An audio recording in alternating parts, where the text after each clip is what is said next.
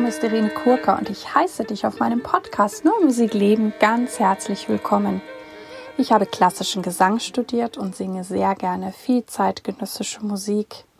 Und wenn du gerne mehr über mich erfahren möchtest, schau bitte auf meine Webseite www.irenekurka.de. Dort lade ich dich auch ganz herzlich ein, meinen monatlichen Newsletter zu abonnieren. In diesem Podcast geht es um Themen rund um die neue Musik, ich teile mit dir Hintergründe, Insiderwissen und ich bringe dir die Menschen aus der neuen Musikwelt näher. Ja, ich möchte einmal wieder, und das ist mir immer auch ganz wichtig, Danke sagen für eure Feedbacks, eure E-Mails, ähm, auch Botschaften über Facebook. Ähm, ja, das bedeutet mir immer richtig, richtig viel wenn diese Folgen etwas mit euch machen und ähm, euch voranbringen, euch inspirieren. Und ja, also vielen, vielen lieben Dank. Ich bin Kooperationspartnerin der NMZ, der neuen Musikzeitung. In dem heutigen Interview spreche ich mit Caroline Wiedmann. Caroline Wiedmann ist Geigerin und Professorin für Geige an der Leipziger Musikhochschule. Anlass dieses Interviews ist ein Konzert mit dem WDR oder WDR 3 am 21. Mai, was in der Kölner Philharmonie stattfindet, aber nach dem Stand heute ein Livestream sein wird. Ihr Bruder Jörg Wiedmann ist dort gerade für einen längeren Zeitraum Artist in Residence und die beiden arbeiten ja auch sehr eng miteinander. Und Jörg Wiedmann hat ein ja, Fragment geschrieben für seine Schwester über ja, ein Konzert in C-Dur von Ludwig van Beethoven, welches in dem Konzert am 21. Mai aufgeführt wird. Als wir das Gespräch geführt haben, wusste Frau Wiedmann noch gar nicht so richtig, was sie spielen wird. Und ich denke, dass ich jetzt auf dem aktuellen Stand bin, aber ich werde auf jeden Fall den Link zu dem Livestream in die Shownotes packen und da könnt ihr gerne dann schauen, was es gibt oder euch auch gerne dazu einschalten. Ich bin sicher, dass es ein ganz großartiges Konzert sein wird. Und nun also das Interview mit Caroline Wiedmann. Hallo, liebe Caroline Wiedmann. Ich heiße Sie ganz herzlich in meinem Podcast Neue Musik leben. Willkommen. Danke. Ich möchte als allererstes von Ihnen wissen, wie sind Sie zur neuen Musik gekommen? Das ist eine, eine sehr schwierig zu beantwortende Frage für mich. Schlichtweg deshalb, weil ich mich nicht an eine Zeit erinnere, wo die neue Musik nicht in meinem Leben war. Ich muss wirklich sagen, wenn ich so zurückdenke, ähm, die frühesten Erinnerungen, die ich so habe, sind musikalischer Art, außer dieser ganz frühen Dinge, wo man was im Radio gehört hat. Wo ich selber Musik gemacht habe, es ist natürlich so jugendmusiziert und sowas. Und da gab es ja damals schon diese Richtlinie, die es auch heute noch gibt, dass man ein Werk nach 1950 spielen muss. Und schon da habe ich zum Beispiel bei Jungen musiziert dann mal ein Stück von meinem Bruder gespielt oder auch ähm, von seinem damaligen Lehrer Hans-Werner Henze oder so. Oder habe, äh, da mein Bruder schon Jungstudent war an der Münchner Musikhochschule, auch ein paar Kompositionsstudenten gekannt, die mir mal ihre Sachen gegeben haben, die ich anschauen sollte. Also das war wirklich schon im Teenageralter. Deshalb kann ich gar nicht so richtig beantworten, wie ich dazu gekommen bin, weil das war irgendwie schon immer da und Teil meines Lebens völlig normal. Also ich habe was weiß ich, von Sandeep Bhagwati, der damals halt in, in München studiert hat, irgendwas gespielt und gleichzeitig mein Mozart Rondo C-Dur gelernt, ähm, als ich dann selber Jungstudentin war an der, der Musikhochschule. Total schön. Es gab keine Zeit, wo ich, wo ich sie nicht in meinem Leben hatte. Ja, ganz komisch und natürlich auch dadurch, dass äh, mein Bruder, der drei Jahre älter ist, das weiß jeder, der ältere Geschwister hat, das schon gemacht hat, war das, da war ich noch viel jünger wo er begonnen hat, dann auch zu komponieren, da war er ja elf, da war ich acht. Also insofern, und er hat ja auch davor schon improvisiert und irgendwas gespielt auf der Blockflöte. Das würde ich auch als neue Musik bezeichnen. Heute, wenn ich zurückdenke. Da hat er irgendwas gespielt am Sonntagmorgen auf der Blockflöte. was er dann eben halt mit elf begonnen hat aufzuschreiben. Aber die Musik, die er gemacht hat, die war schon früher im Haus. Das ist ja total schön, wenn das so ganz natürlich kommt. Das wäre ja anderen Leuten auch zu wünschen, weil ich mir ja auch immer wünsche, dass die neue Musik viel mehr Menschen noch erreicht. Und mhm. ähm, ist, ist dann für Sie die Musik dann, sage ich, gleichwertig oder nehmen Sie das dann so gleich wahr? Oder war für Sie dann vielleicht eher der, so ein Mozart eine Herausforderung, wenn Sie so, so früh schon die, ja, die neue Musik auch so gut kannten? Nein, einfach eine andere Herausforderung. Also ähm, es gibt ja auch ganz verschiedene Schwierigkeitsgrade in der alten klassischen Musik, genau wie in der modernen Musik. Es gab klassische Konzerte, an denen ich fast verzweifelt bin, und aber auch moderne Stücke. Ich werde nie vergessen, Heinz Holliger Trema, das hat mir die Tränen in die Augen getrieben, weil ich einfach weder einen noch aus wusste, wo ich da anfangen sollte. Also diese ganz komplexe neue Musik, ähm, die war auch schwierig am Anfang für mich, muss ich ehrlich sagen, weil ich da überfordert war einfach. Aber ich fand ganz toll, dass zum Beispiel in dieser Klasse von Wilhelm Killmeier in, in München, wo viele Kompositionsstudenten waren, da wurde viel geschrieben, was ich spielen konnte. Nicht leicht, aber vielleicht ein Trio für Klavier, Klarinette, Geige. Und das haben wir mal relativ schnell einstudieren können in einer Woche und dann in der Hochschule spielen oder so. Also insofern gab es keine Berührungsängste und es war aber auch keine größere oder kleinere Herausforderung als ein klassisches Violinkonzert. Und ich weiß daher auch übrigens nicht, wo überhaupt die neue Musik anfängt. Also bei Jung musiziert hieß es dann eben nach 1950. Aber ist das denn modern? Das ist ein Prokofjew äh, ist da dann auch noch modern und den würde ich jetzt überhaupt nicht als modern bezeichnen. Ich habe dann eigentlich die, die Zeitgenossen, die, die empfinde ich als die, die, die gelebt haben, die um mich herum waren. Das sind vielleicht die modernen Komponisten in Anführungszeichen. Und trotzdem haben sie teilweise traditionelle, traditionellere Musik geschrieben als Bartok. Mhm. Und was macht für Sie gute neue Musik aus? Also ich mache es mir nicht an, ein, eine Fachfrau zu sein in diesem Gebiet. Überhaupt nicht. Das ist ein Etikett, was mir von außen eigentlich angehängt wird. Ich, ich glaube auch, dass es äh, andere Leute gibt, die wesentlich mehr sich noch auf die neue Musik konzentrieren als ich. Bei mir ist es immer so parallel gegangen. Ähm, was ist gute neue Musik? Deshalb würde ich nicht sagen, dass ich da ein Urteil mir bilden kann, was allgemeingültig wäre. Ich kann mir nur ein ganz, ganz persönliches und das ist immer ein emotionales ähm, Urteil bilden, das ich oft auch für mich behalten will. Ich mag das überhaupt nicht, dieses Diskutieren über Stücke nach neuen Musikkonzerten. Das ist ja so ein bisschen ein, mhm eine Tradition und ich, ich mag da gar nicht dabei sein, weil ich ganz oft ähm, das noch nicht fair oder beurteilen will nach einem Mal hören. Das könnte auch sein, dass die Interpretation nicht gut war oder es könnte auch sein, dass es missverstanden wurde oder also das finde ich ganz schwierig. Aber trotzdem kann ich ja sagen, was es mit mir gemacht hat. Und ich merke bei mir, dass ich Stücke einfach mag, wenn sie mich auf einer emotionalen Ebene ansprechen oder oder und auf einer körperlichen. Also es gibt so Musik, was weiß ich, so Schlagzeugstücke von Xenakis.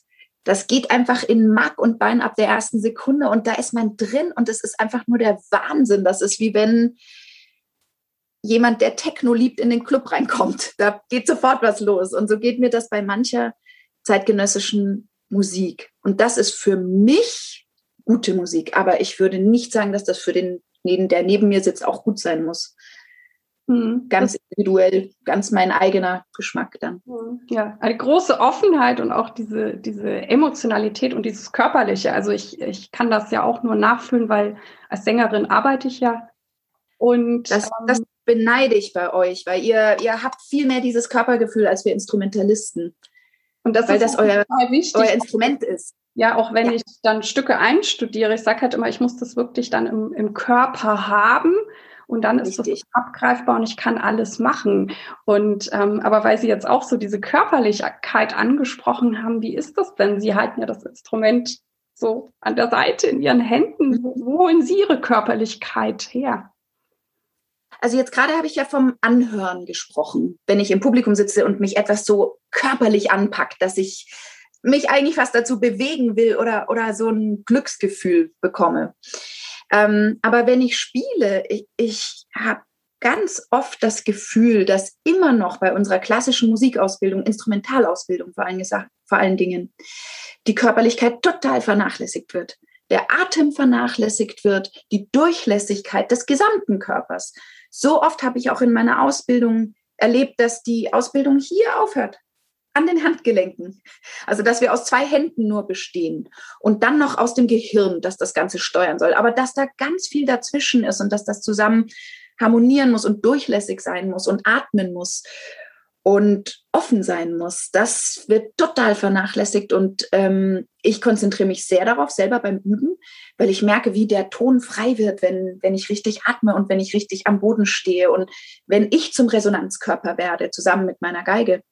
Sodass ich auch in der Ausbildung, ich bin ja äh, nun auch Lehrende mit EH, hoffentlich nicht mit EE, ähm, dass ich das den Studierenden versuche wirklich zu vermitteln, das ist eins, das gehört dazu. Das Instrument ist kein Fremdkörper, an dem wir etwas herumschaben, ja, sondern das ist ein Teil von uns und auch von unserer Seele. Ich bin da, es klingt ein bisschen spirituell, aber ich glaube da ganz fest daran, dass das ein Teil unserer Seele ja ist, die wir ausdrücken. Sie mit der Stimme machen das ja ganz direkt.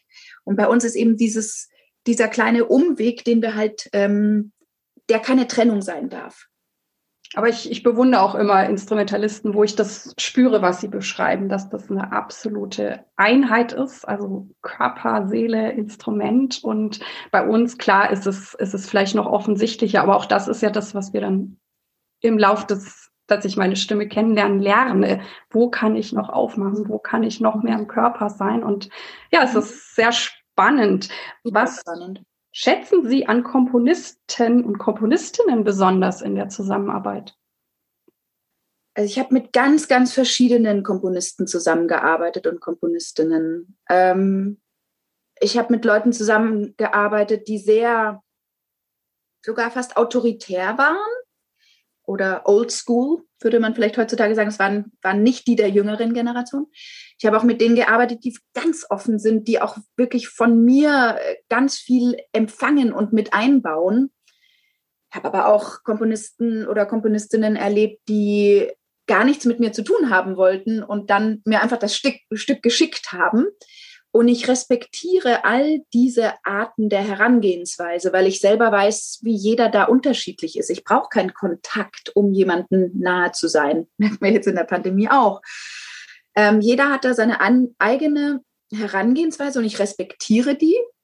Sogar die autoritäre, muss ich sagen, weil ich als Interpret ja etwas bekomme und ähm, manchmal das auch interessant sein kann, ganz konkrete Anweisungen zu bekommen solange ich die Unabhängigkeit noch habe als Mensch und als Persönlichkeit, auch gewisse Dinge dann äh, ablehnen zu können, sagen, so, das geht mir jetzt zu weit. Das geht mir auch zu sehr in das, was nicht mehr mit der Musik zu tun hat. Es gibt ja auch solche Komponisten, Komponistinnen, in der Generation vielleicht eher Komponisten, die dann doch noch mehr Kontrolle wollen als nur über das Stück und äh, oder auch diese Kontrolle nicht abgeben können, dann, wenn man auf die Bühne will zum Beispiel oder auch nach, nachdem man gespielt hat, dann mit den Kommentaren sich nicht zurückhalten oder, also da habe ich schon gelernt im Laufe der Jahre zu sagen, das ist, wie weit ich das annehme.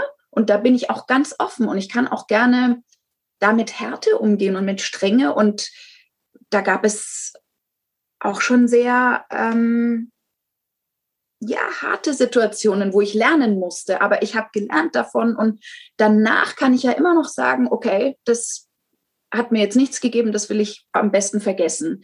Aber in dem Moment, wo ich vor dieser Person stehe, die mir entweder Anweis Anweisungen gibt oder äh, eine Idee auch nur oder ein, ein Bild gibt, da, da will ich ja annehmen, ich will ja das Stück auch verstehen. Insofern, was schätze ich an, an, was ist mir das Liebste, sagen wir es mal so? Natürlich ist es mir am liebsten, wenn ich mich auf einer persönlichen Ebene gut mit einem Komponisten oder einer Komponistin verstehe und es ein gegenseitiger Osmoseprozess ist. Also, dass ich auf den Komponisten, die Komponistin abfärbe und auch umgekehrt. Das ist natürlich das Schönste. Hm. Und das kommt gar nicht mal so oft vor, muss man sagen, dass man wirklich sich versteht und sozusagen gemeinsam was ähm, erschafft. Hm, hm. sehr, sehr spannend. Sie haben ja, oder wir wissen das natürlich alle, dass Ihr Bruder eben auch Musiker ist, sehr erfolgreicher Komponist, ähm, Klarinettist und auch, auch Dirigent.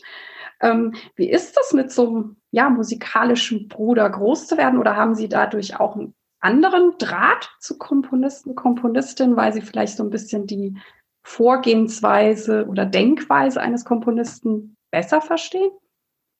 Also ähm, ich will das ganz positiv ausdrücken, das könnte jetzt falsch sich anhören. Ich habe vielleicht im positiven Sinne weniger Respekt vor ihnen, weil ich gesehen habe, das sind ganz normale Menschen mit allen Fehlern und Schwächen, ähm, die auch in der Not sind, wenn sie ein Stück liefern müssen und so weiter. Und es gibt ja auch ähm, Musiker, die so lange keinen Kontakt mit lebenden Komponisten hatten, dass wenn das dann mal passiert, dann sind die auf dem Sockel da oben wie ein Denkmal. Man darf nichts sagen. Und also das hatte ich eigentlich nie, auch wenn ich mal Respekt für jemanden empfinden kann, ganz äh, bestimmt. Und ich habe einfach Respekt auch vor diesem schöpferischen Prozess, der von diesen Leuten ausgeht. Das ist toll. Aber ich habe einfach keine Berührungsangst, sagen wir es mal so. Ich ähm, umgebe mich gerne mit Komponisten und Komponistinnen, finde die interessante Typen einfach, weil sie etwas aus dem Nichts erschaffen müssen. Solche Menschen mag ich. Und manchmal geht mir das fast an meinem Beruf ab, weil ich reproduziere ja. Ähm, obwohl ich trotzdem immer mehr denke, das ist auch ein schöpferischer Prozess. Aber ähm, die machen wirklich auf ein leeres Notenblatt, kreieren die was, was man dann hören kann und was man spüren kann, was man empfinden kann. Und wenn das gute Komponisten sind, sind sie einfach unglaublich interessante Typen, mit denen ich gerne äh, unterwegs bin. Hm. Und so aus Ihrer Sicht, ähm, da Sie ja, ja in verschiedenen Musikrichtungen unterwegs sind, haben Sie das Gefühl, es gibt Vorurteile gegenüber der neuen Musik und was können wir tun, um das zu ändern oder was tun Sie, um das zu ändern? Ja, gibt es auf jeden Fall. Auf jeden Fall. Ich habe sogar mal so eine E-Mail bekommen von einem, von einem, den ich nicht kenne. Der hat meine Adresse ausfindig gemacht und hat mir geschrieben und er war ganz zornig auf mich. Wieso denken Sie immer, wir wollen das hören? Wieso wollen Sie uns bekehren? Lassen Sie uns endlich in Ruhe mit diesem Scheiß. Äh, und, und ja, und hat eben so, so Musik wie Messiaen da auch genannt, wo ich dachte, also das ist jetzt nun wirklich nicht was, was, was an den Magen umdreht. Fand ich aber ganz interessant und irgendwie auch gut, dass der das geschrieben hat, weil vielleicht geht es ganz vielen Leuten so, die furchtbar genervt sind, dass das immer auf dem Programm steht und dann so Leute wie ich daherkommen und auch noch sagen, das sei toll. Also es gibt die Vorurteile, aber was ich schade finde, ehrlich gesagt, ist, dass ich spüre, dass die Vorurteile der neuen Musik gegenüber größer sind in diesem klassischen Musikbetrieb als da draußen in der Welt. Also ich mache zum Beispiel viele Projekte mit äh, Rhapsody in School, heißt das. Das sind, äh, wo ich äh, in der Stadt, wo ich eben spiele, auch in, in Schulen gehe. In ganz unterschiedliche Schulen. Also teilweise so richtig Brennpunkt ähm, Problemschulen in Anführungszeichen und teilweise ganz proper da im, im Millionärsbezirk. Finde ich aber ganz toll, weil ich sehe wirklich den Querschnitt der deutschen Gesellschaft ähm, bei den Kindern da. Und ich spiele da immer auch Charino und Boulez und äh, Lachenmann und so.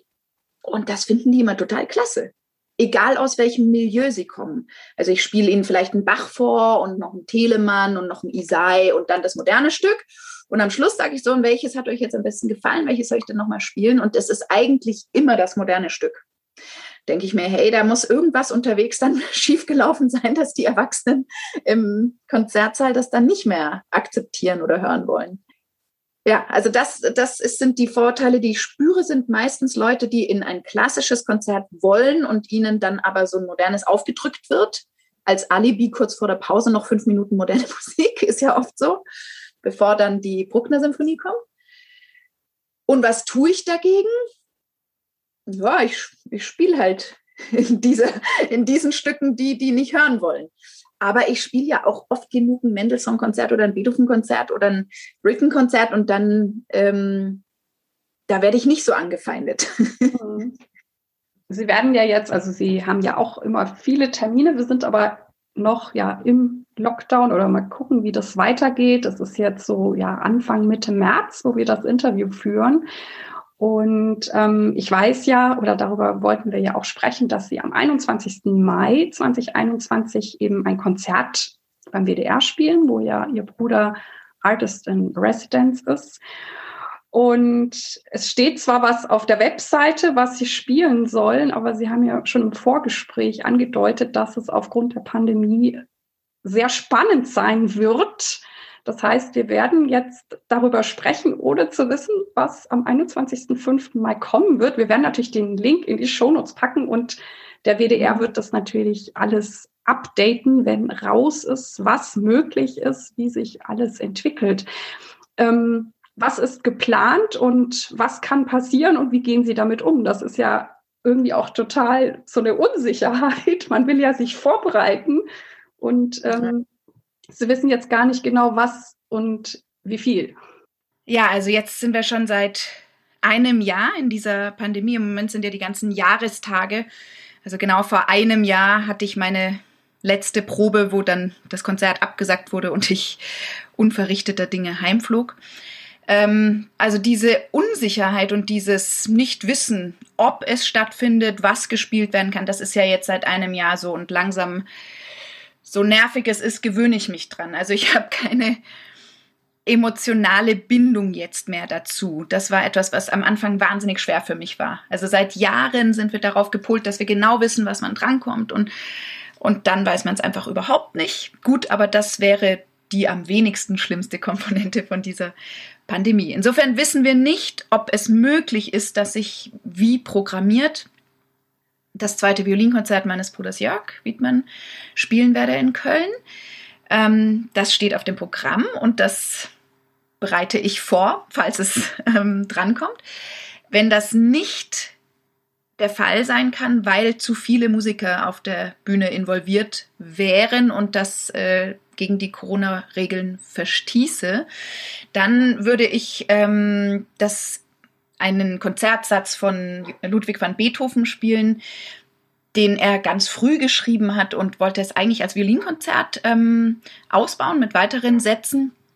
Aber es ist bei diesem ersten Satz geblieben. Es ist ein wunderschönes Stück, das fast nie gespielt wird und das mir total großen Spaß macht und ähm, finde ich auch eine wunderschöne Alternative. Da sind dann weniger Musiker auf der Bühne und hoffentlich können wir das ähm, dann durchführen. Das hoffe ich auch. Ja, bislang waren ja, glaube ich, die Konzerte, die jetzt eben mit ihrem Bruder schon stattgefunden haben, die wurden, glaube ich, gestreamt. Das mhm. geht ja immer. Aber mal gucken, was im Mai möglich ist, ob, ob mhm. das Publikum kommen darf unter irgendwelchen Auflagen. Das wäre sensationell und ich habe auch in diesem Jahr gelernt, äh, einfach mal nichts zu erwarten. Dann ist man positiv überrascht, wenn was Schönes passiert. Genau, das wäre auch so meine Frage. Wie, wie gehen Sie mit der Situation sonst um? Oder was haben Sie noch etwas gelernt über sich oder über das Leben? Ja. Ich glaube, ich bin nicht die Einzige, die irrsinnig viel gelernt hat. Irrsinnig, ähm, vielleicht auch Gutes. Ich glaube, habe mir das oft gedacht. Es ist ja leicht, wenn das Leben gut läuft, durchzukommen, ist ja keine Herausforderung. Ich glaube, wenn es schwierig wird, da kommen die ganz wichtigen Fragen raus. Wie verhalte ich mich dann? Wie, wie verhalte ich mich zu dieser Krise? Ich glaube, dass da ganz viele Fragen noch nicht ganz geklärt sind. Vor allen Dingen für mich ist es nach wie vor bitter, einfach zu erfahren, dass wir Kulturschaffende in all den Statements immer so ganz am Schluss genannt wurden und als, als würden wir nicht existieren. Ich weiß, dass es sehr wichtige Berufe gibt in dieser Pandemie. Aber wie da so die Berufsgruppen gegeneinander ausgespielt werden und wie die Bevölkerung dann auch darauf reagiert, das hat mich unglaublich befremdet. Und ähm, bin ich auch noch nicht drüber hinweg, weil ich gedacht habe, da kommen wir mal in so eine Krise. Und am Anfang schreien alle von der Solidarität. Und sobald es dann ans Eingemachte geht, ist es einfach nur noch jeder gegen jeden. Und ähm, das hat mich unglaublich traurig gemacht, weil ich dachte, das ist ein wahnsinniger Egoismus, der da zutage tritt. Und ähm, natürlich auch eine große Ungeduld jetzt langsam. Ich verstehe das auch alles. Ich, ich bin selber auch gefrustet und ähm, ungeduldig und natürlich will jeder sein Leben zurück, aber ich fand, es hat neben ein paar sehr schönen Dingen auch sehr, sehr unschöne Dinge hervorgebracht, die die mir auch noch im Magen liegen und noch eine Weile im Magen liegen werden. Das kann ich auch so schnell nicht vergessen. Ich persönlich habe gelernt, auch ohne konkretes Ziel zu arbeiten, weil ich ähm, nach einer gewissen Schockstarre und nach einer gewissen Depression auch gemerkt habe, dass ich am liebsten die Musik in meinem Leben habe, auch wenn jetzt im Moment mal leider niemand zuhört, zuhören darf als dass ich sie nicht in meinem Leben hätte. Und ähm, ich mache jeden Tag ein bisschen was. Ich habe einfach jetzt einen Weg gefunden, jeden Tag ein kleines Stückchen zu schaffen, damit ich mich gut fühle und in den Spiegel schauen kann. Ich habe da sehr dran gedacht, wie George Kurtak ähm, unter einer schweren Depression litt und die daher stammte, dass er immer das Gefühl hatte, er schafft's nicht. Also eine Symphonie schreiben jeden Tag hat er sich wie ein Loser gefühlt, weil er die Symphonie nicht mehr nicht geschrieben hat. Und ging dann zu einer Psychologin, die ihm als Kur verschrieben hat, die Kafka-Fragmente zu schreiben letzten Endes für Sopran und Violine. Der hat gesagt, schreiben Sie keine Symphonie, haben Sie doch nicht den Anspruch an sich, schreiben Sie mir jeden Tag eine Zeile. Und so ist er aus seiner Depression gekommen und diese Fragmente, das wurde ja zu seinem Markenzeichen, also diese Kleinteiligkeit. Und so bin ich inzwischen auch. Mein Projekt ist im Moment jeden Tag eine Paganini Caprice aufzunehmen auf mein schlechtes Handy, Handy Aufnahmegerät. Das ist schlecht, das könnte auch keiner, ich würde das keinem zum Anhören geben wollen, aber für mich ist es ein kleines Fragment jeden Tag, das ich schaffe und das mich am Leben hält künstlerisch. Super, ja. Ich meine, wir, wir sind ja eh gewohnt, jeden Tag zu üben, oder das tun die meisten Musiker und Musikerinnen ja. Und ich glaube, viele von uns, mir ist es auch so ergangen, haben in oder nach dieser Schockstarre auch wirklich gefühlt, ich liebe Musik so sehr, egal was kommt. Ich möchte, dass es bleibt. Und ich glaube auch, bei mir kam so ein bisschen dieser ähm, vielleicht auch sportliche Anspruch. Also ich, ich mhm. denke, wir sind ja auch wie Hochleistungssportler und ich wusste halt, Irene, du übst jetzt jeden Tag, weil es geht nicht, dass die Pandemie irgendwann vorbei ist und du dein Instrument nicht mehr kannst. Ja, und ich, das ist aber auch, äh, das ist sehr richtig, was Sie sagen. Und ich, ich äh, vergleiche mich da auch mit Hochleistungssportlern. Aber dieses auch nicht wissen, ob man in dieser Topform bleiben muss jetzt, weil zum Beispiel hätte ich gewusst, dass das jetzt ein Jahr lang dauert. Gut, ich habe ja dazwischen auch gespielt und so, aber hätte ich gewusst, wie es passiert, hätte ich mich dazwischen auch mal viel mehr entspannen können im Nachhinein war das echt, das war so, vielleicht muss ich ja nächste Woche Mendelssohn-Konzert spielen. Ich muss jetzt unbedingt super fit bleiben. Hätte ich gewusst, dass es nicht stattfindet, hätte ich mir wirklich eine schöne Woche machen können in diesem Lockdown, den ja einige auch genießen konnten. Ich konnte das überhaupt nicht genießen, ganz lange Zeit. Mhm. Dann kam das Homeschooling dazu, da waren wir alle gefordert da kann man sich auch nicht nach paar Stunden Homeschooling setzt man sich auch nicht mit einem frischen Kopf hin und fängt zu üben an. Also ja, also das war schon alles wirklich nicht leicht und ähm, ohne jammern zu wollen, war es, war es und ist es eine sehr, sehr schwere Zeit, ähm, die ich aber, aus der ich glaube, dass ich gestärkt hervorgehen werde. Und hoffe, dass für viele andere auch. Und meine, meine Hauptsorge ist ehrlich gesagt, dass äh, wie, wie die Kulturlandschaft aussehen kann, wenn das ja, mal vorbei ist. Das ist meine ganz große Hauptsorge. Da geht es mir nicht um mich, sondern mir geht es um, um die, die Freiberufler mhm. in allererster Linie. Mhm. Ob es das dann überhaupt noch gibt. Ja. Genau, Sie sind ja als Geigerin und natürlich als Frau unterwegs. Wie haben Sie das immer erlebt oder wie nehmen Sie so die Rolle der Frau in unserer klassischen oder neuen Musikwelt wahr? Und was glauben Sie sind für uns die größten Herausforderungen oder wo müsste man noch am meisten ähm, ja, was bewegen? ähm, trifft es überhaupt auch auf so ein Instrument wie, wie Geige zu? Weil bei mir ist es ja, wenn mich Leute das fragen, ich glaube, das ist für Komponistinnen und Dirigentinnen eine viel größere Herausforderung, weil bei Sopran ist es ja so, ich will die Sopranstimme haben und dann ist immer der Frauenkörper mit dran. Da kann man gar nicht irgendwie diskriminieren oder nicht diskriminieren, weil so ist es halt. Aber wie, wie haben Sie das erlebt und was, was glauben Sie, ist da gut für uns? Ja, das ist eine interessante Frage, die ja auch sehr aktuell ist im Moment. Also ich war ja in so einer Welle, ähm, ja nicht aufgewachsen, aber so meine Karriere begann in so einer Welle, als es um die Geigengirlies ging. Ne? War, war irgendwie so eine, so eine Welle von jungen Frauen, die gut gegeigt hat. Ich habe mich da nie als Teil dessen gesehen, aber von außen betrachtet war das eben so. Und das, das hat mich wahnsinnig genervt. Also, dass das so als, als Kategorie genannt wurde, bevor man über die Qualität gesprochen hat. Das hat mich genervt muss ich ehrlich sagen. Jetzt bin ich ja kein Girlie mehr und versuche das auch gar nicht zu verbergen. Ähm, da wird man natürlich anders wahrgenommen. Es würde keiner mehr sagen, ach, das ist ja diese, diese Girly-Welle, die jetzt hier rüberschwappt. Ich habe ein bisschen drüber nachgedacht, weil Sie ja gestern die Fragen durchgeschickt haben. Ich weiß noch, dass es mal ab und zu mal doofe Kommentare gab.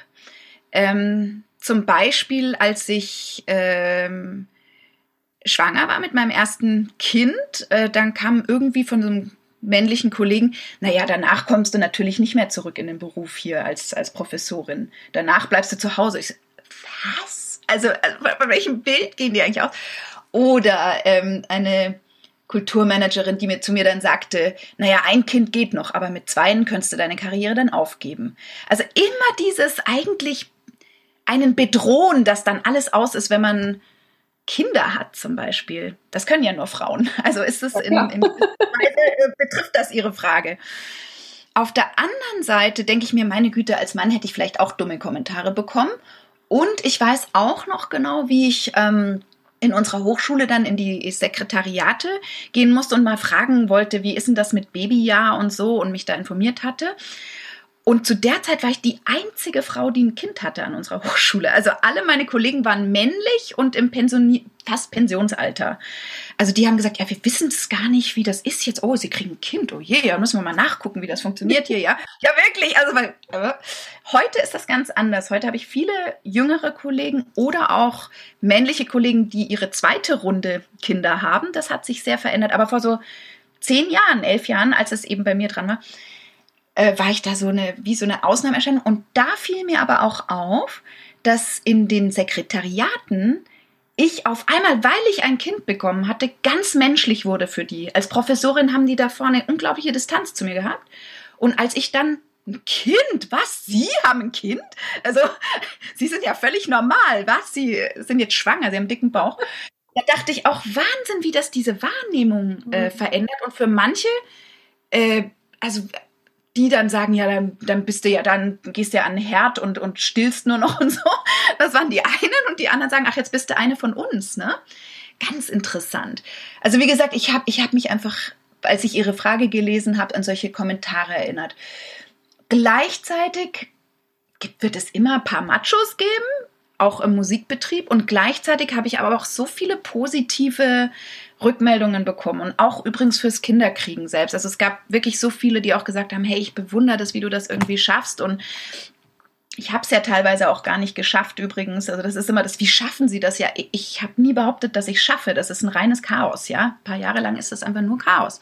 Und nichts klappt. Also ich fand es paar Jahre schon sehr schwer, ähm, weil ich mich immer an einer Seite nicht genug kümmern konnte an einer meiner vielen Seiten. Und das tut weh, wenn man, wenn man eigentlich wirklich eine Mutter sein will, die auch da ist und die informiert ist, was in der Schule läuft und die bei den Elternabenden ist und so. Und dann habe ich halt schon wieder den Elternabend verpasst, weil ich irgendwo war. Das, das tat mir weh, aber ich habe auch immer versucht, den Kindern zu vermitteln, ich mache das, weil ich das liebe, das ist ein Privileg und dann komme ich zurück und dann bin ich eine bessere Mami für euch. Ich verspreche es euch, als wenn ich zu Hause sitzen würde, traurig wäre, dass ich dieses Konzert jetzt nicht zugesagt habe.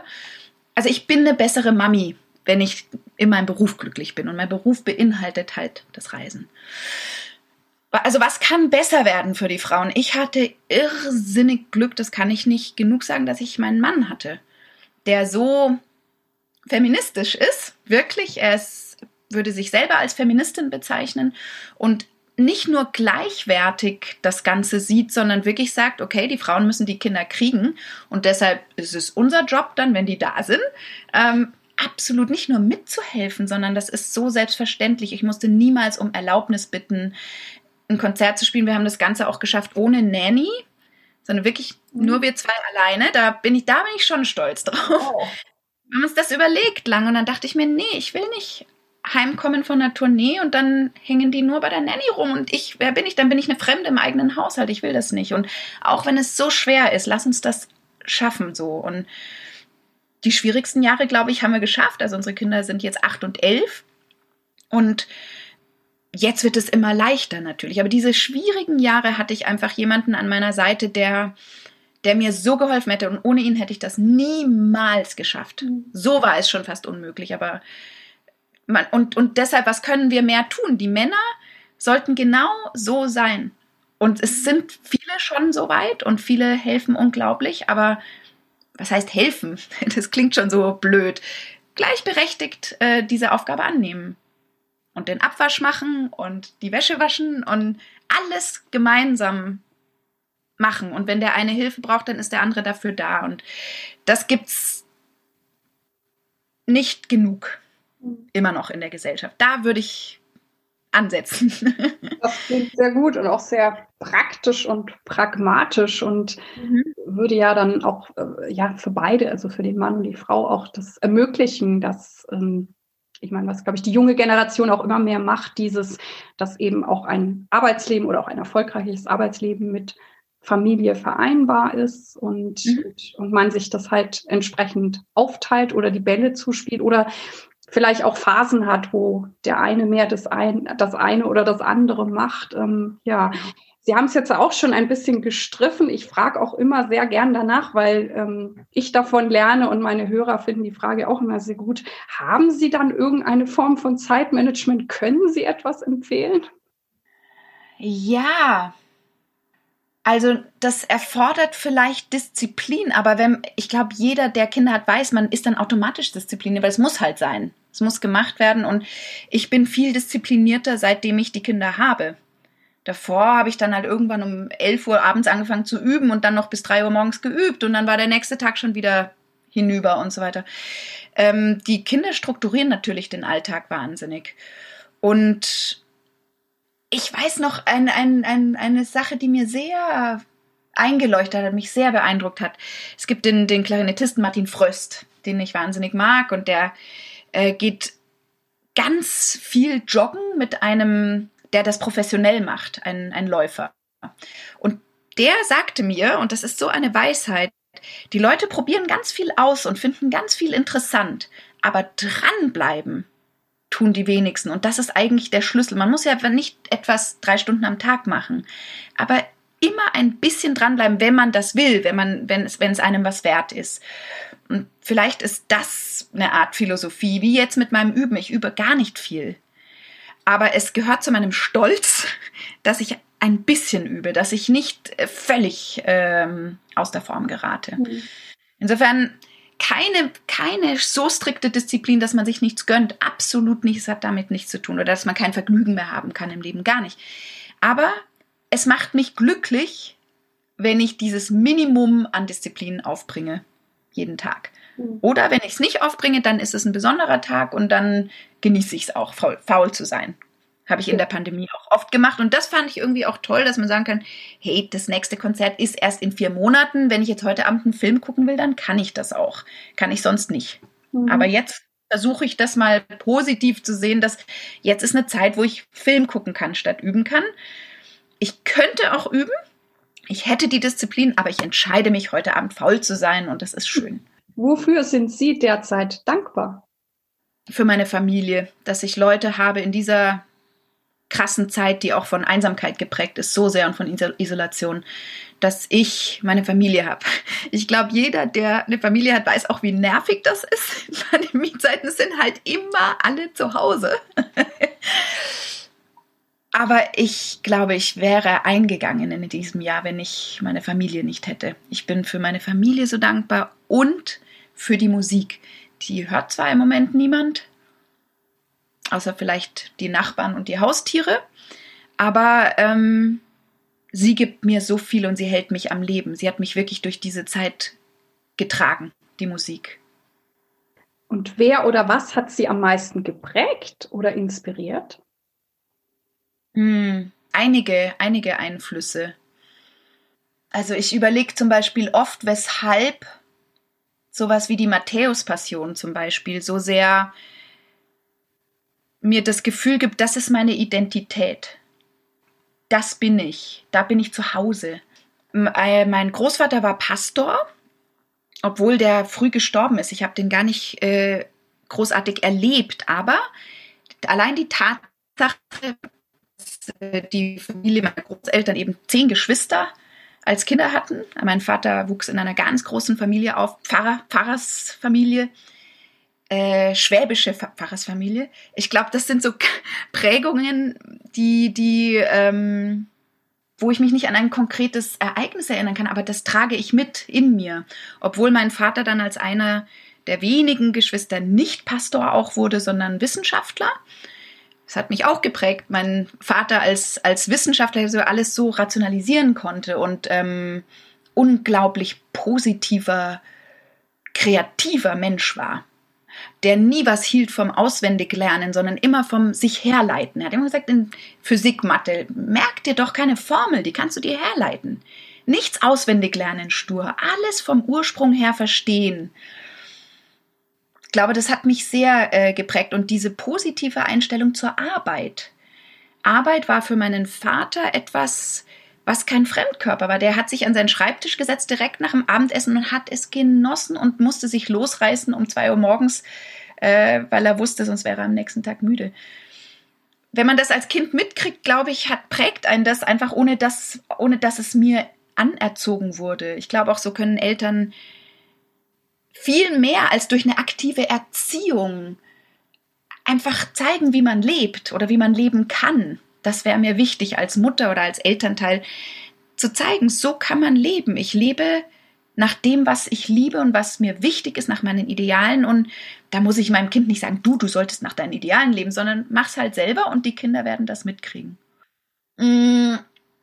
Auch meine Lehrer waren ein großer Einfluss auf mich. Zwei insbesondere würde ich nennen. Der eine war von der Münchner Sing- und Musikschule, also ganz früh, da war ich erst acht, als ich zu ihm kam oder neun.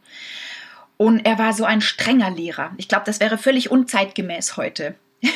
In der Pädagogik heute wird einem ja auch äh, gesagt, man muss zuerst mal das Positive sehen und ganz vorsichtig darf man dann die Kritik formulieren. Also das, an das hat er sich alles nicht gehalten. Also es war mit Zuckerbrot und Peitsche, aber ich habe den sehr geliebt und habe in dieser Zeit auch wirklich, ich glaube, das ist nichts Ungewöhnliches in dem Alter, für ihn geübt. Ich wollte, dass er, dass es ihm gefällt, wie ich gespielt habe und wollte ihn glücklich machen. Und äh, habe leider keinen Kontakt mehr zu ihm. Aber da denke ich mir heute, wenn, wenn die Diskussionen bestehen, ob Musikschulen wichtig sind, das ist das Allerwichtigste. Das ist wirklich das Bindeglied von Jugendarbeit zur Musikhochschule. Und der hat das dann auch mit einer wahnsinnigen menschlichen Größe geschafft. Als ich zwölf war, hat er gesagt, so, ich habe dir jetzt nichts mehr zu sagen. Du musst jetzt zu jemand Tollem. Und der hat sich so eingesetzt, der hat bei den Lehrern angerufen und hat es geschafft, dass ich dann die Aufnahmeprüfung an die Münchner, äh, an die Münchner Musikhochschule bestanden habe mit 13. Mhm. Und die Größe zu haben in dem Moment, wo er jetzt hätte absahnen können, so ein bisschen mit mir, dann zu sagen, du musst weiterziehen, du musst mehr lernen. Oh, das, das rührt mich wirklich bis zum heutigen Tag. Und das ist auch sehr, sehr bemerkenswert, ja. Ja, und er war, also er, er war Türke, und für mich vielleicht auch der erste aus einem anderen Kulturkreis, den ich kennengelernt habe. Also ähm, Unterhaching im Jahre 1980, 83, 84, äh, 1984 oder so, war, da habe ich jetzt nicht so viele Ausländer kennengelernt, aber mein Geigenlehrer war Türke und ich habe diese Mentalität sehr lieben gelernt durch ihn. Also er kam dann immer zurück aus dem Türkei-Urlaub, aus dem Heimaturlaub und hat mir Pistazien mitgebracht und Mandeln. Und wenn ich dann richtig gut gespielt habe, dann gab es noch mal eine extra Packung Mandeln und das war einfach so rührend, aber ganz streng, weil er wusste, diese Grundlage muss stimmen und äh, sonst kommst du nicht weiter. Du musst jetzt eine stabile Grundlage haben. Ich bin ihm unendlich dankbar. Und die andere Lehrerin, die mir so wichtig war, aber eben auch als Frau, glaube ich, weil wir da vorhin drüber gesprochen haben, war Michelle Auclair eine Französin, bei der ich in Boston studiert habe. Richtig alte Schule, sehr, sehr streng. Aber ich habe sie so bewundert als Persönlichkeit, als Geigerin. Und sie war um die 70, als ich bei ihr Unterricht hatte. Und sie zum Beispiel als Frau Also sie hatte mit 18, 19 eine Riesenkarriere. Ich habe auch alle ihre Aufnahmen. Das hat so toll gespielt. Hatte mit 18 ihr erstes Kind bekommen. Mit einem Mann, der im Widerstand tätig war in Paris, also von der Polizei gesucht wurde und ständig untertauchen musste. Und sie musste ihr Kind dann, damit sie die Konzerte spielen konnte und den Lebensunterhalt verdienen konnte, weil ihr Mann untergetaucht war, ne? Musste sie das Kind zur Großmutter geben, also zu ihrer Mutter, um, um ihre Karriere fortzusetzen. Denke ich mir, das sind Heldinnen, ja. Also ich meine, wenn wir heute von ein bisschen Entbehrung sagen, ach ja, es ist so schwer als Frau, das waren echt, das ist ein Vorbild für mich, wie sie das geschafft hat. Und sie hat wenig Privates erzählt, aber ich weiß noch, wie sie einmal gesagt hat, sie bereut das. Sie hat das nicht unter einen Hut gekriegt damals. Und sie bereut, dass sie für ihren Sohn nicht da sein konnte. Aber sie musste ja Geld verdienen und das Geigen war das Einzige, wie sie konnte. Auf Reisen konnte sie ihn nicht mitnehmen. Dachte ich mir, Mann, das war eine Zeit für die Frauen. Die mussten tough sein und die konnte nie schwach sein. Sie hat gesagt, sie stand teilweise so krank und müde auf der Bühne. Also, weil sie von, von Einflüssen und, und Idolen sprechen, das ist schon ein großes Vorbild für mich, Michelle Auclair, mhm. meine Lehrerin gewesen. Und was bedeutet für Sie ähm, authentisch sein, sich treu sein in diesem, ich nenne es mal Musikbusiness? Und wie machen Sie das? Ich kann es nicht anders, ist die Antwort. Das ist zwar auch blöd, manchmal würde ich, würd ich mir wünschen, ich könnte ein bisschen mehr einfach so sein, dass es den, dass ich es den anderen recht mache oder denen gefalle. Es fällt mir unglaublich schwer, mit allen auch negativen Konsequenzen etwas zu sagen, was ich nicht empfinde. Bringt mich auch manchmal in Bedrängnis. Es wäre viel leichter, wenn ich dem dann recht geben würde und sagen würde, ja, ja, das kann ich nicht. Und, Aber ich finde ähm, super, dass sie so sind und das einfach irgendwie in ihrer DNA drinnen haben. Also ich, wir brauchen solche Menschen, das ist großartig. Ja, aber ich leide auch manchmal drunter und mein, meine, wie ich es auch löse manchmal ist, ich, ich sage dann manchmal auch lieber gar nichts lieber dann gar nichts sagen. Ich möchte auch manchmal nicht ein Fass aufmachen oder dann groß, wenn, wenn ich nicht genug weiß über ein Thema, dann rumzulabern oder sich zu streiten. Also das mag ich überhaupt nicht. Also wie ist man authentisch?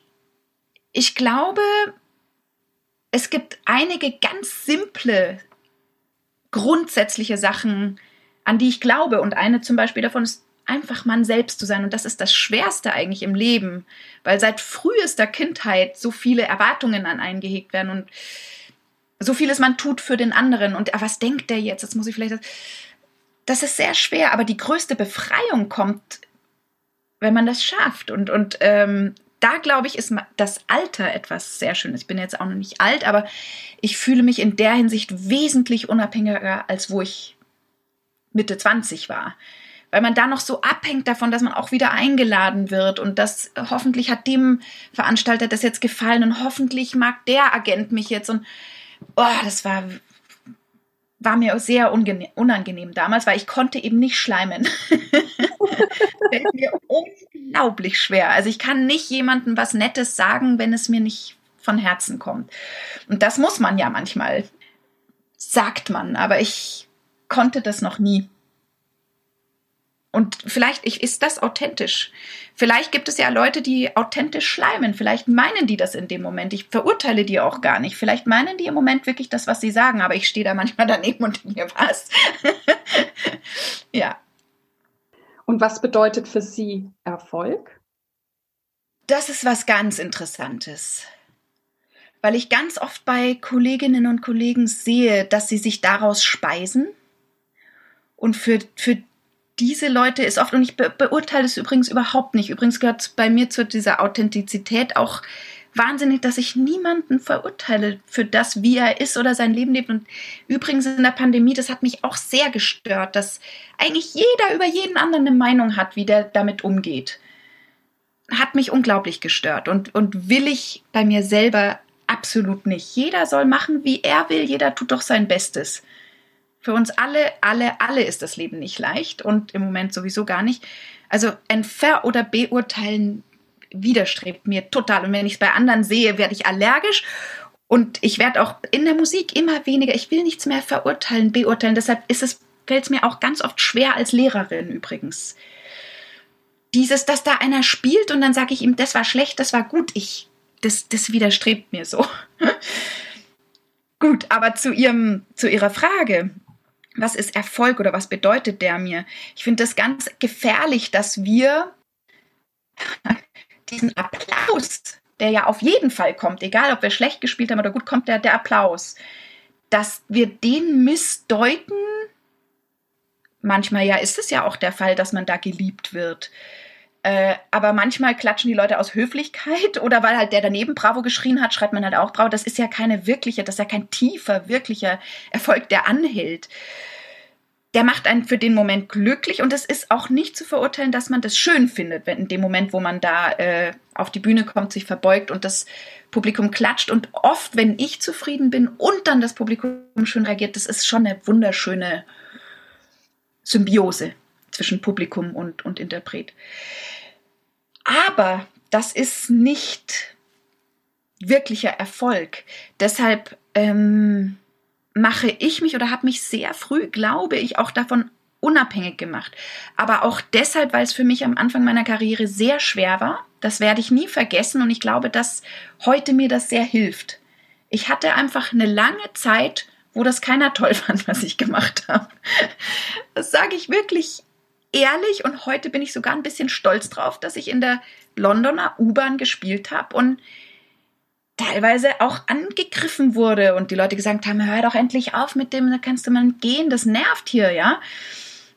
Obwohl ich da genauso gut gespielt habe, wie dann ein Jahr später vielleicht in der Leishalle in Hamburg oder in der, in der, in der Philharmonie in Köln und da habe ich eine große Gage bekommen. Also mir ist das einfach so klar, dass dass es genauso gut sein kann, dass ich genauso gut bin in meinem Leben und gewisse Umstände nicht stattgefunden haben und ich wäre jetzt wo ganz woanders. Bin ich dann weniger erfolgreich? Offiziell ja, aber bin ich schlechter? Nein. Und das finde ich ganz wichtig, dass man seine Selbstachtung völlig abkoppelt von dem, von der Außenwahrnehmung. Mir ist klar, dass ich, um ein, meinen Lebensunterhalt zu verdienen, um, ein, um eine Karriere zu haben, muss es in einer gewissen Weise gemocht werden von irgendjemand. Aber ich fände es das Allerschlimmste, wenn ich das, was ich tue, nur mache, um gemocht zu werden. Und das finde ich auch eine große Verführung, weil ich weiß ja genau, welche sehr billigen Parameter übrigens oft auch äh, ganz schnell auch zum Erfolg führen können. Auch beim, bei der Interpretation von bestimmten Stücken, was eine, eine falsche Emotionalität vorgaukelt, ja, wenn ich einen Schleifer und dann noch viel Vibrato drauf mache, dann ist das eine Emotionalität, die ich gar nicht mal empfinde, wirklich. Aber ich kann sie vorgaukeln und dann sind die Leute begeistert. Und da habe ich eine gewisse Allergie dagegen, ähm, weil sie nicht authentisch ist, das ist nicht ehrlich. Und den Anspruch habe ich an mich und dann kann es auch mal sein, das habe ich auch schon erlebt, dass es den Leuten nicht gefällt. Und dann muss man das aushalten. Dann möchte ich das gerne aushalten, auch wenn es schwer ist. Natürlich ist es leichter, wenn man Zuspruch hat, als wenn man Widerspruch hat. Aber das sollte mich nicht davon abbringen, das zu sagen, was ich zu sagen habe. Da kommt schon ganz viel zusammen, was wir heute schon im Gespräch hatten, nicht? Dieses mit dem Körper sein, mit dem Instrument und, und womöglich auch mit der Seele oder was auch immer, was da ja alles mit einfließt wenn ich auf der Bühne stehe und auch was ich, ja, wie ich mich entwickle, dass ich da eben so authentisch oder durchlässig wie möglich stehen kann, das äh, finde ich super, super großartig. Interessant, wie Sie das auch sagen, und das ist ganz richtig, dass ich mich entwickle zu dieser Authentizität. Wenn Sie Kinder anschauen, die haben das ja. Mhm. Die, wir verlernen es ja nur, uns wird es abgewöhnt und dann müssen wir es wieder mühsam lernen, wir selbst zu sein. Das ist so traurig. Wir werden geboren als wir selbst. Das ist das Einzige im Leben, was wir haben, ist wir selbst. Und wir kennen uns teilweise nicht gut genug und wir müssen arbeiten daran, dass wir wieder wir selbst sind. Also mir ging es zumindest so. Vielleicht haben andere dieses Thema nicht, aber mir ging das ganz extrem so und ich sehe es um mich herum auch. Also mir ist es auch so gegangen, dass ich das Gefühl habe, ich werde immer mehr ich selbst und da kommt sicher auch noch einiges.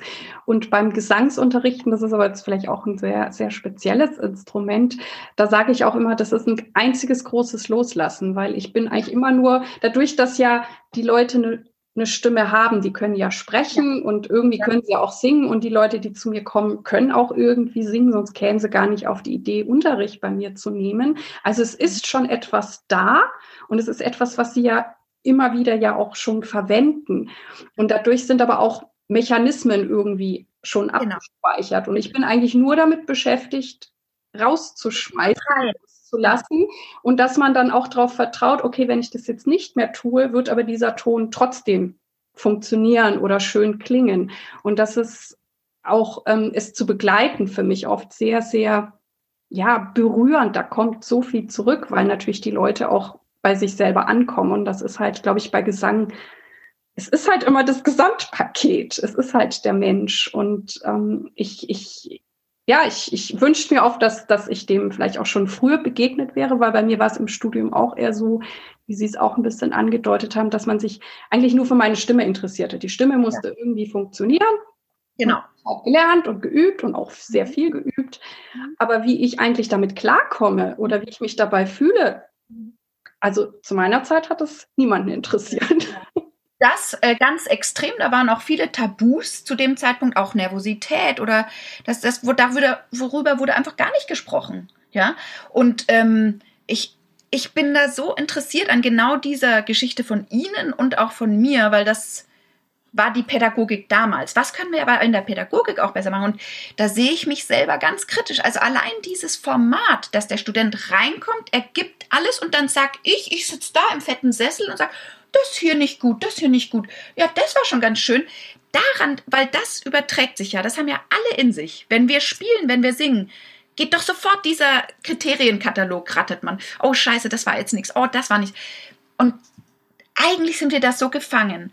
Und jedes Mal, wenn ich es schaffe, mit einem Studenten oder einer Studentin innerhalb von fünf Minuten etwas zu befreien, sodass die so klingt oder der so klingt wie noch gar nie. Und dann sagt er, das wusste ich nicht, dass ich das kann. Mhm. Und wie Sie sagen, das ist ja alles da.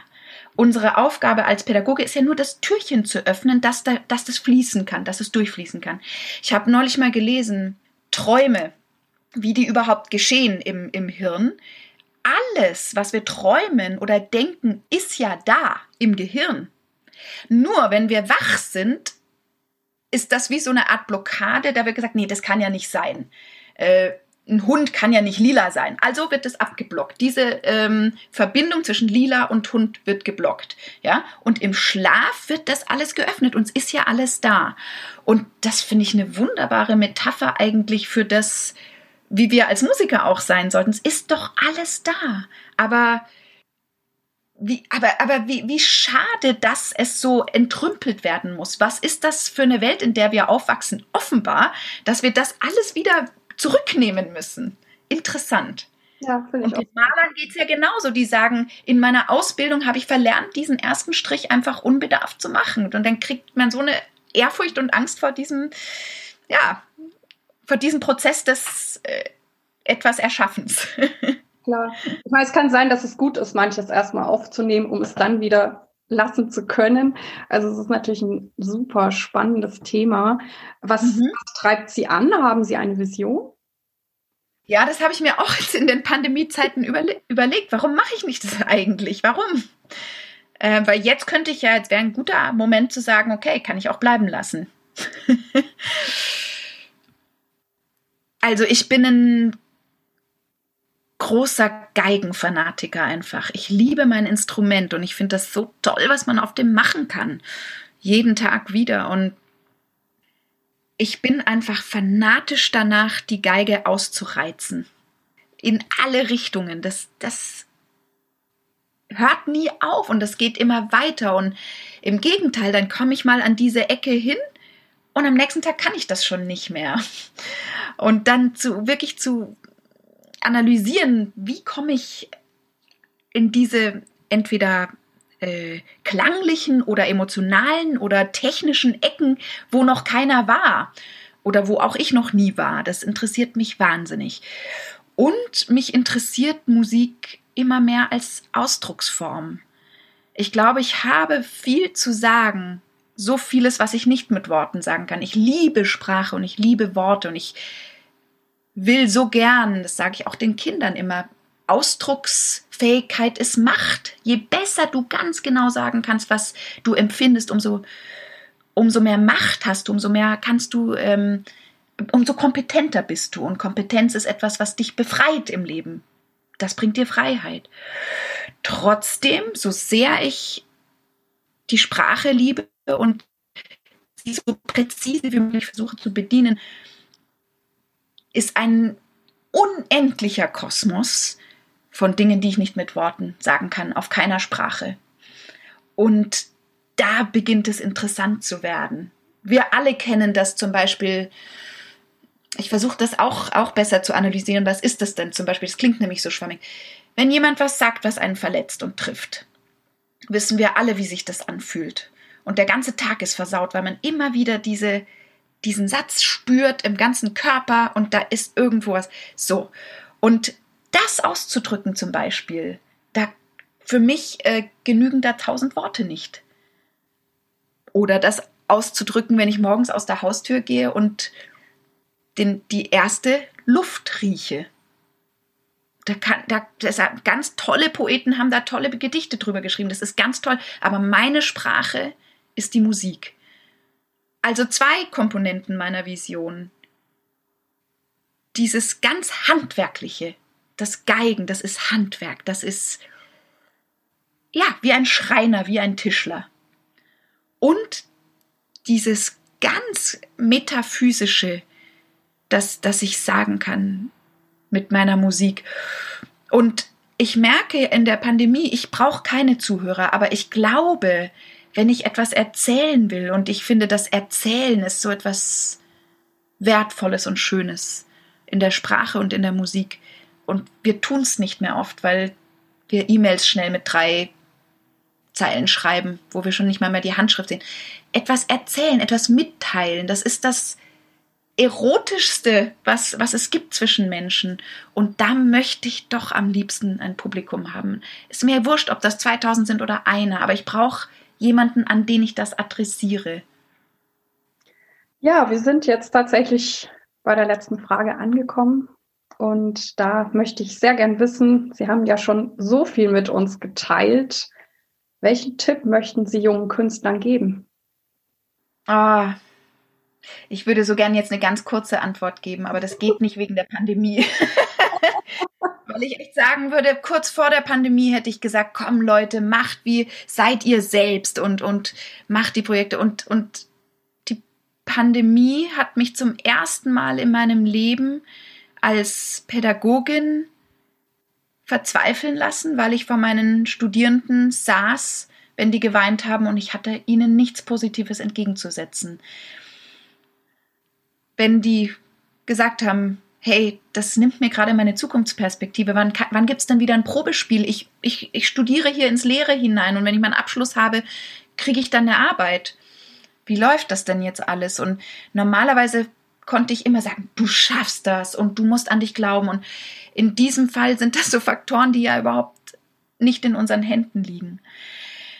Vielleicht umso mehr, vielleicht umso mehr nach einer gewissen Schocksstarre und einer gewissen Hilflosigkeit, durch die ich gegangen bin. Die Pandemie hat mir auch gezeigt, und ich kenne einige Leute, die das auch so empfinden, die Welt braucht uns.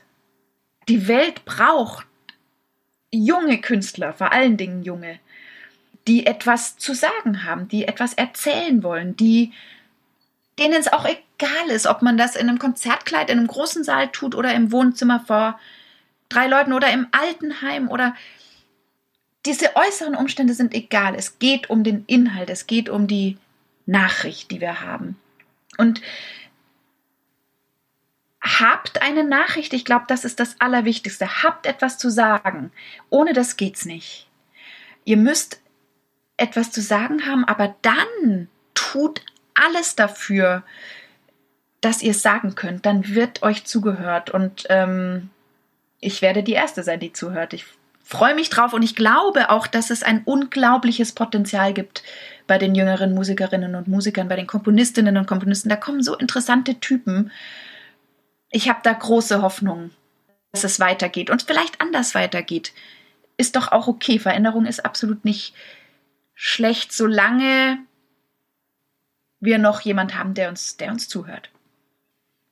Ja, vielen Dank, Frau Wiedmann, für dieses Gespräch. Ich habe sehr gerne zugehört, sehr genossen und danke Ihnen auch für Ihre Offenheit und für Ihre Zeit. Ich drücke Ihnen für alles die Daumen. Mal schauen, was dann am 21.05.2021 äh, passiert. Ich, ja, ich wünsche Ihnen alles erdenklich Gute. Danke Ihnen und hat mir auch großen Spaß gemacht. Vielen, vielen Dank. Also schönen Tag noch. Dies war also das heutige Interview und ja, ich bin wie immer sehr dankbar für meinen wunderbaren Gast. Ich hoffe, du konntest viel für dich mitnehmen und es hat dich inspiriert und ich freue mich auf deine Ideen, Anregungen und E-Mails oder auch über Facebook. Vielen Dank, dass du bei mir eingeschaltet hast. Ich hoffe, es hat dir gefallen und dich inspiriert und ich freue mich sehr, wenn du dir Zeit nehmen kannst, meinen Podcast deinen Freunden und Kolleginnen weiter zu empfehlen oder dir sogar etwas extra Zeit nimmst und diesen Podcast eine gute Bewertung auf iTunes abzugeben. Ich danke dir. Dir alles Gute. Lebe deine Musik, lebe dein Leben und bis zum nächsten Mal, deine Irene.